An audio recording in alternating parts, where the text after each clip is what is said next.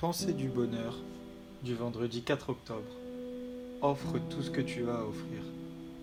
En France, le concept du don de soi ou du don matériel est devenu très compliqué, mais c'est l'une des plus grandes choses qui existent encore sur Terre. Comme évoqué dans le message d'hier, un homme qui n'est pas capable de donner n'est pas légitime pour recevoir. Il n'y a rien de plus beau que le don, plus particulièrement le don sans rien attendre en retour. Quand tu donnes aux autres, tu rends le monde meilleur et tu deviens en même temps une personne meilleure. Ce n'est pas parce que les gens ne donnent pas que tu dois te conformer à leur façon d'être.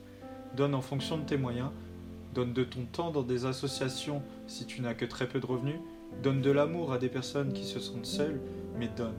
Offre le meilleur de ce que tu peux offrir et tu verras à quel point le bonheur reviendra rapidement vers toi.